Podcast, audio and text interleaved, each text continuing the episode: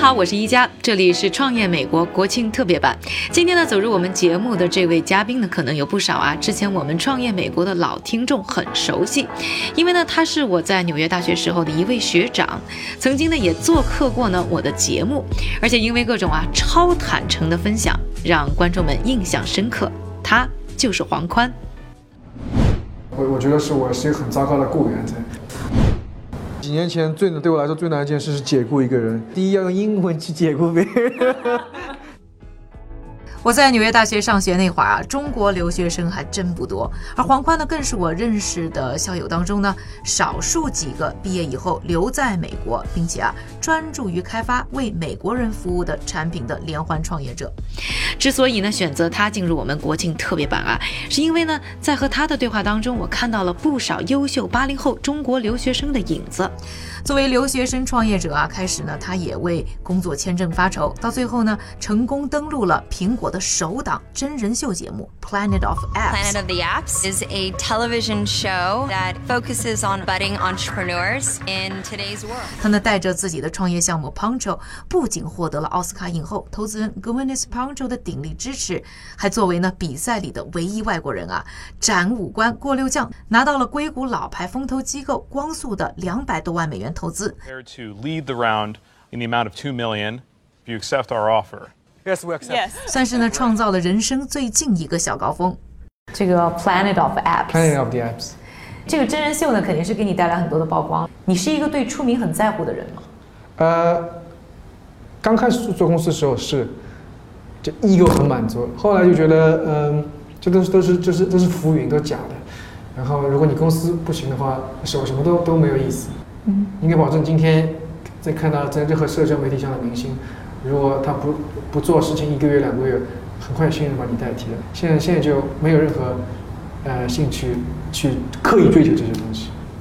所以在名和利之间，你现在把名抛弃了，你一心要拿那个利是吗？对，呃，因为 虚名，我觉得虚名可以抛弃，实名还是要的。其实呢，在抛售之前呢，黄宽已经在美国创业圈跌打滚爬了好一阵。抛售呢，算是他从纽约大学毕业以后的第三个创业项目。我们呢，还是从他的故事开头说起。黄宽啊，和我认识的很多中国留学生都不一样。那个时候呢，留学生毕业之后呢，还是比较想要留在美国的。首先想的呢，就是工作签证的问题。于是呢，大部分人会选择在一个公司安稳的待上十年，熬到绿卡。这个期间呢，也会结婚生子，力求过上比较稳定的生活。但是呢，黄宽从来就不是一个图安稳的人，就这样开始了自己异乡的创业之路。你是觉得是因为你的个性让你当时选择了这么一个相对比较 risky 的一个生活方式呢？还是说你觉得是八零后出生的人？当然我自己也是一个八零后了，是不是这一代人有什么不同之处？呃，我觉得我我很难。呃，为这代人去讲讲一些事情，因为每个人都不一样。但从个人来讲角度来讲的话，我觉得两件事情嘛。第一，呃，我们正好出，我正好出一个比较运气比较好的一个潮流，就是说，呃，创业越来越便宜，创业越来越呃容易。过去二十年当中，整个计算机发展，特别软件行业发展非常快。然后，然后你创业需要资源、需要的呃网络、人际关人际关系也越来越可以获得，所以这个大环境很重要。啊，然后我本身是读计算机的，然后有想法的话可以很快把它实现出来。第二个的话呢，个人来说，我我觉得是我是一个很糟糕的雇员，啊，从从来从从没有上班觉得开心过，所以所以我觉得就基本上说，我既然无法上班的话，那还不如创造一个工作，创造一个班让自己上。你之前一开始做做一个什么跟踪鸟的这个飞行足迹，然后去做了一个游戏。然后去做一个 puncher，嗯，那你每一次是怎么去选择你要创业的这个方向？呃，前几个公司基本上没有创业方向。当时我们看到有有麦克阿瑟基金会可以申请笔基金，啊，其实我根本不喜欢鸟类。呃，第二个话是做游戏的话，也是因为别别人拉我去做。我觉得第前面两所以没有就没有一个理性思维的过程对，前面两个公司没有任何理性思维，纯粹是呃。能撞到一个机会去做它，因而且当时环境不一样，我觉得你任何到美国读书人都会经历一个签证问题嘛，所以有有签证，你在没有绿卡之前，签证是很束缚你手脚的，所以当时一旦有机会可以不用上班去做自己做的事，你就直接跳上去了。还有还有人给你钱，那那你就觉得说啊，不用上班，没有签证烦恼，还有人给我钱，那太棒了，那我就去做了。所以当时呃，第一年轻，第二也没有选择余地。然后 Punch 的话，我觉得是有一定选择余地的。嗯毕竟我觉得我至少做过一番研究了。嗯天气是每个人一天生活的入口，想想之后觉得是值得去去研究下去的。早期的 Poncho 呢，是一个被《纽约时报》称为是漂亮又活泼的天气预告的应用，一度在纽约年轻人当中呢非常流行。我自己呢也曾经是一个用户，但对于黄宽来说，似乎他并不是很满意。面对激烈的应用竞争，Poncho 呢几经改版，黄宽呢一直在寻找心目中理想的 Poncho 的样子。后来开始投入呢聊天机器人的开发，并以这个行业先行者的姿态，在脸书开发者大会上啊惊艳亮相。Let's meet my new bud on Messenger, Poncho, the weather cat. 并在2017年受到苹果的邀请，登上了苹果的首档真人秀《Planet of the Apps》。其实 Poncho，呃，感觉它的发展其实经历了好几波。嗯一开始的话就是简单的一个更有趣的天气预报，嗯然后后来慢慢又变成了有技术增加，有对聊天机器人。呃，绝对有啊、呃很多公司的话，基本上都会像我们这样吧，要要不停调整方向。那那要成功创业的话，必须要要发生一些，就是整个大的潮大的趋势里面有一些基本面的变化，比如说呃呃分销渠道变化、技术变化、用户口口味变化。但你基本上只有两到三年时间，如果甚至更少，如果你抓不住那些风口的话，那基本上你就比较难快速发展。那我们开始的时候，我觉得有些风口就没抓好。做消费者媒体比较好，那时候也是二零一零年、一一年的时候，有点就是 BuzzFeed 的那个时候。那我们一四年开始做就就比较晚了，整个分销渠道很拥挤，所以我们要不停的变化，而且当时做苹果商店应用的话，从用户获取成本来说越来越贵，嗯、所以很快我们就没有优势了。我们本来是希望说能够借着 Facebook 二零一六年上线短信平台的时候，能够借那一波那一波快速成长，但是也没成功。那 Facebook 上线的时候很好，先来几十万人来用，用完之后后面就没有流量了，之后那那怎么办呢？那那你只能靠赚钱渠道去把公司生成呃做下去。那那最后我们通过以现有用户的渠道，然后开发用户的嗯、呃价值，然后去通过它来去卖 commerce 的东西。细看黄宽的创业履历表啊，会感觉他没过一段时间呢就会离开一个项目，重启炉灶。我一直对这个问题也很好奇。之前的采访中呢，也和他聊过这个话题。他当时告诉我啊，他自己呢更喜欢把一个公司从零到一的创建出来，而不是去管理和经营。实话实说，这个答案呢，我当时也不是特别的幸福。在二零一七年，在完成了光速的融资之后呢，他又一次的离开了 Poncho，而且呢，不久以后呢，Poncho 就被出售了。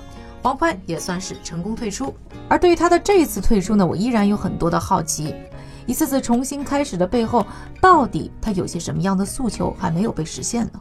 那你觉得为什么他又没有那么快的又决定把 Poncho 出售了呢？其实他们嗯。投资以后，其实没有过多长时间，Poncho 就卖给了 Dirty Lemon。我我我当时我我拿完投资之后就离开了，你就走了。就因为我们是二月二零一七年四月份钱到到账的，然后我到账之后就跟现有投资人说我要走了，现有投资人都知道的嘛，嗯嗯。但光速不知道，所以所以哎所以一四年啊一七年四月钱到账之后，然后我就跟现有投资人说好，给我任务完成了，然后当然我呢就等到待到七月份再走的。嗯嗯所以呃，然后之后的话，呃，我我觉得我们融完资之后，当时很清楚说我们在做最后一波，嗯然后如果这一波能够能够兴起的话，那么继续做下去；不能够兴起的话，就想办法把公司卖掉。嗯，呃，所以就当时是这么做决定的。嗯所以后来一切都顺理成章。就是你觉得 Poncho 当年出生的时候选的时机并不是很对，嗯，但是光速的那些老狐狸应该是非常成熟。你觉得他们是看不到 Poncho 出生的时候的一些可能不完美的地方，嗯。还是说这些投资人其实他们在投资的过程当中有他们可能和创业者可能看问题不一样的一些逻辑？嗯，对对对对对。啊、这就是我过去有四年五年学到，就是说如何用风险投资的思思考方式去思考问题。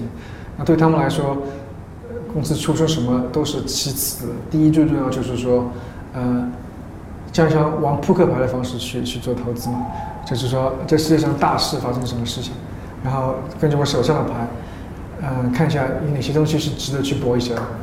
因为风风光速化他们经常投媒体公司，那投媒体公司的话，基本上最重要的一点就是说，你媒体公你这个媒体公司也没有办法去建立一个新的渠道？嗯。那那当时我们当时提出就是说，我们发现一个新的渠道是手机上的推送，这个渠道我们认为是在逐渐兴起的一个渠道，然后我们是这个做推送方面最成功的公司，最最有可能成功的公司。那对光速来说，他们根本不在乎做是天气还是做做娱乐，他们主要关注就是说你能不能抢到那个快要产生的分销渠道，嗯，你能不能成为当时第一个，这个很重要。那你觉得 p u n c h o 的这个结局你满意吗？呃，根据我当时的了解情况，我觉得这是可能是最好结局了。嗯嗯。呃，绝对会有更糟的结局。那回过头来讲的话，现在现在走进，你说当年你可能就不会选择这么一个方向，对但是你觉得为什么就是说，像当年的你，会在当时没有看清楚这件事情？呃，那那就是一个一个人的经验和水平问题吧。比如说那时候比较年轻，缺乏经验，我觉得你知道，科技是一个周期性，科技行业是个周期性的行业，然后每个新科技过来的时候，哪些事情该怎么变化，一层一层这么变化上去。呃，当时是没有这个概念。然后我二零一七年离开胖球之后，花一年时间在研究科技的历史，研究呃市场的周期，基本上知道说在什么时候，在科技来的时候，什么阶段该做什么事情。那所以现在在做公司的话，就觉得心里更有底。我也要把更长时间投进去的话，那我希望在准备的时候要准备的更充分一点，确保未来五到十年我的时间放在这个事情上是值得的。所以你看来是你是很明确你要你要创业，然后为了这个创业的目的，你去理性的去思索到底你要做什么，对，是这么一个过程。所以为什么创业这件事情对你这么重要？所以你觉得创业到底是算是一份工作呢，还是一个 lifestyle 呢，还是说是一种人的个性？那绝对是 lifestyle，绝对是你生活的一部分。嗯。对，那你觉得在创业当中，你觉得最刺激的部分是什么？刺激必必然它有一个什么样的好处，让你觉得这件事情都变成你人生的一部分，生活的方式一部分。呃，我不知道“刺激”这个词语能不能形容这这个感觉。我我我觉得很多人跟我一样，有英文当中有个词叫 “chips on the shoulders”，、就就翻译成英文中文就是说是你就觉得整个世界世界他妈欠你的，啊你证明给世界看，你都是错的，我是正确的。我觉得是这样一个很大的一个动力在在在鼓舞人。嗯，比如说，别人说你做这件事情不对的，我不给我不投资你，你这做不出的，或者说，哎，你为什么创业？你你看安稳的工作不错吗？等等，这都是你觉得这世界欠你的，然后这是最大动力，而不是刺激。我觉得，所以你其实对你来说最能刺激你工作的，其实有人来骂你。就就证明别人是错的，我是正确的。黄宽成功退出 Poncho 之后啊，自然也没闲着，人生呢还有很多没有实现的东西。对于他来说，在几轮折腾之后，他对如何创业、自己要追求什么有了更清楚的认识。二零一八年，他又开启了另一段创业之旅，进入了一个全新的领域。这次采访的时候，坐在我面前的黄宽显得更沉稳，也更加波澜不惊了。现在在做什么？呃，我们新公司的话是去年五月份成立的，然后大概第一轮融资是去年五月份完成。公司叫 Scout，专门在区块链方面做呃数据分析，主要解决的问题就是说，呃，区块链的话，全世界所有的公司都在用同一个数据库，也就是区块链，然后数据非常难拿，然后我们主要问题就是通过呃建立我们自己的软体软件，然后把帮助公司把这些数据拿下，然后分析，告诉他们哪些是有用的，哪些是没有用的。嗯，但基本上是我们做的这个事情。刚开始做，嗯，团队很小。那你觉得这今年或者说去年开始的这个赛道对吗？呃，我觉得是一个正确决定，没有走偏，但时间点对不对，目前还不知道，因为现在时间还很早。呃，从区块链本身来看的话，我觉得有两块，一块很多人，大部分人关注是价钱，另外一部分是底层技术。底层技术的话，现在发展非常快，呃，越来我我我们逐渐看到可能性的真正的应用在慢慢在发展出来，这一块是大部分媒体没有报道的，大部分没有像我们这么深入到这个行业的人可以看到的东西。啊、因为我是每天都都在看这个东西，偏技术方面的，所以我觉得我们时机现在比较早，有风险，但大方向我觉得呃非常正确。那你看到了什么？你可以跟我们分享一下。呃，第一，参与的开发者越来越多了，然后有许许多多的新的产品做出来，然后这些产品从一七年刚开始做，或者有些人从一六年刚开始做，然后过去六个月当中不停在上，已经上线了，慢慢慢慢获取用户，慢慢在改产品，这就是一个行业的趋势发展，这就是我们看到这底层的东西在发展，价格什么都是在表面现象。所以，所以，比如说你像看硅谷那一块的话，呃呃，去中心化的金融逐渐在成长，他们叫 de decentralized finance 这块，你看这些公司产品在逐渐逐渐的在迭代、在更新、在出来，用户还很少，但你可以明显看到一个月前和今天比，产品在变化。过去十年可以算是中国创投圈黄金十年，字节跳动这样的企业估值已经呢超过了优步。不少呢，我和黄宽的共同朋友也都趁着这个机会呢，杀回国内，寻求创业的契机。而黄宽却从未离开过纽约。包括我们之前还聊过，你为了英文可以说得更好，自己对着镜子悄悄的练习。这个其实你要 make 很多的 effort，嗯，去适应这么一个美国的创业环境，去接触美国的投资人，接触这边的工作人员等等。但是其实中国的发展也非常好，就你为什么就没有想过，你是一个来自中国人，可以回到中国，也许你可以走得更好，走得更远。你没有想过，哪怕去拿点那边的钱，做点那边的事情。我人人人生就就有时候做做做一个决定，就这么做下去，对不对？我我从来没我我也我也没有有意识说一定要看看中国有什么机会。然后我觉得哇，美国现在网络人际关系都搞得不错，呃，都有机会。我觉得就做不同的东西吧。对吧？你到中国，你你到中国有些能比较容易做的事情，在美国不是很容易做；美国比较容易做的事情，在中国不是很容易做。呃，关键是在中机会吧，在什么地方做什么样的事情。你觉得美国的创业圈大概是一个什么样的生态？我觉得大家很多的观众、的听众，他们都很好奇。美国的话，第一，硅谷一定是第一位的，那那里有最多的工程师、最多的创业公司、最多的投资机构。啊，然后纽约是第二位，但这第一位和第二位是差很远很远。我我也很难比较，因为我对中国也不是很了解。然后，然后我讲的观点也完全是通过我一个很小的样本，是完全是不公正的。呃，基本上我觉得好像中国创业比较人在谈论很苦逼的创业者，啊，然后中国的话好像整有很多的主题都是啊苦逼的创业者，这个人什么心脏病死了，然后那个人又怎么了？啊，或或者说说说抛妻弃子。啊，从从从媒体故事角度来讲是这样一个感觉，能够很少听到有这样一个一个，你很少听到一个基调是苦逼，你，就觉得哦，我做的很有意思，我犯过许多错误，做了很多傻事，但我觉得还是很有意思，很值得做。二零一零年被甲骨文以七十四亿美元价格收购的太阳计算机系统公司的创始人之一维诺德·科斯拉曾经在一个科技会议上分享，有超过百分之九十五的风投对创业企业的附加价值是零，还有百分之七八十的风投甚至会对企业有负面的建议。这个说法呢，当然是比较的极端。而积累了多次创业经历和无数投资人过过招的黄宽，似乎和他一样，对这些金主爸爸们的态度绝对不是跪舔。就我们在私下底呢，也会聊到这个投资人啊，特别是在朋友圈，你也会发表一些言论。给我的感觉呢，你是视投资人为粪土。为什么会有这么样一个，就是有的时候会对于投资人会有一个相对比较负面的概念？啊，我我我觉得，呃，我我。我对投资人认识也是有一个过程嘛，从最早什么都不知道到现在知道了不少，经历也一个一个变化的过程。我觉得我我目绝对没有达到视投资人如粪土的境界。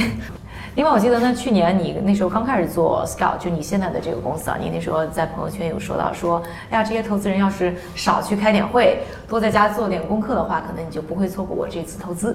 好像给我的感觉，你是觉得。好像有这么一批投资人，对于自己的专业并没有那么多了解，或者说没有去做正确的事情。嗯，对，我觉得这个区块链比较特殊啊。呃，这个新的技术行业刚来，很多时候投资人他们主要任务其实不是去研究科技，他们主要任务是是能从 LP 那里融资，然后分配资金，找公司去投。所以当新的科技来临的时候，嗯，创业的人他的反应速度往往比投资人快。所以，所以我们比较有优势。然后我们在融资的时候就发现，有些人其实根本不懂在做什么。但但判断我们不是说我懂你这个产品，我看中你这个团队，他完全是根据别人的信号来做自己投资决定。有谁投你们了？有没有有名的公司啊？之前做什么的？等等等等等等。所以并不是你们的业务，更多是关注一些其他的。他是通过其他的信号、周边的周边的信号来决定自己要不要投。那这种人我就是不想打交道。所以你在选择投资人这件事情当中，你有一些什么样的你的标准？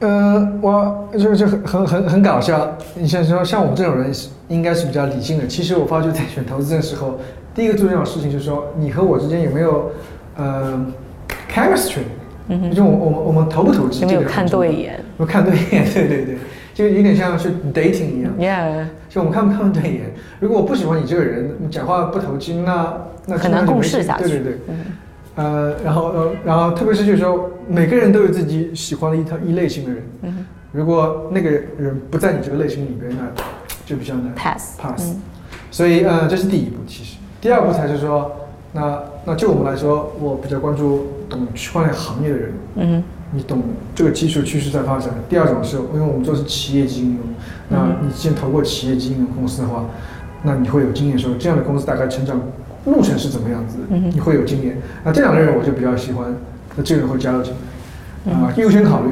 嗯，你觉得在和投资人的斗智斗勇过程当中，最大的秘诀是什么？那那基本上，投资有两大呃特点，第一是贪婪，第二个是害怕。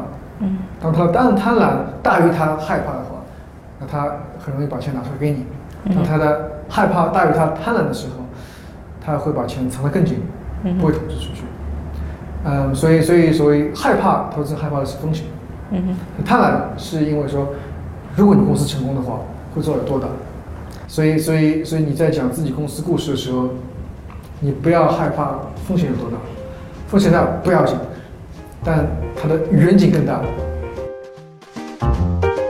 黄欢告诉我，刚开始创业的几年，他基本没怎么走出过纽约，旅游根本就不在他的人生计划当中。似乎创业让他有做不完的事儿。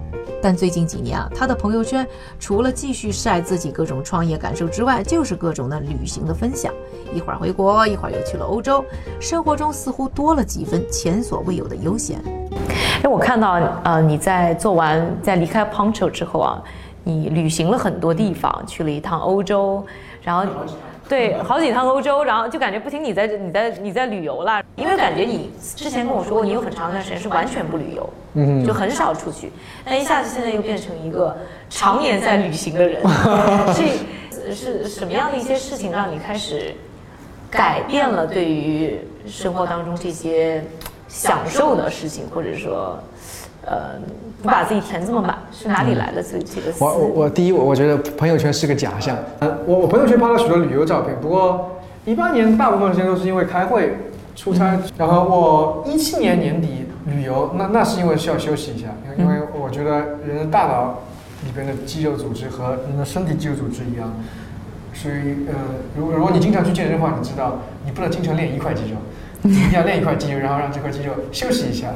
比如说，我最喜欢做的事情就是在坐飞机啊、坐火车的时候，一个人的时候，然后你有一段时间，特别是不能用电脑、不能用手机的时候，然后，然后在那些时间当中，我就开始思考，回忆之前犯的错误，嗯、然后呃，做对的事情，做错的事情，然后未来的话怎么做。嗯，所以当时我觉得这么一段时间是很重要，呃，我就找不到这么一段时间去去呃，可以让自己静下心来，有一段没人打扰的时间去思考。俞敏洪在他的书《愿你的青春不负梦想》当中呢，总结过一个成功创业者要具备的八种能力，包括目标、专业、营销、转化、社交、用人、把控和革新。如果呢按这套标准啊去衡量黄宽的话，作为他的好朋友，我觉得他算是一个成功的同辈人。但黄宽自己啊并不认同。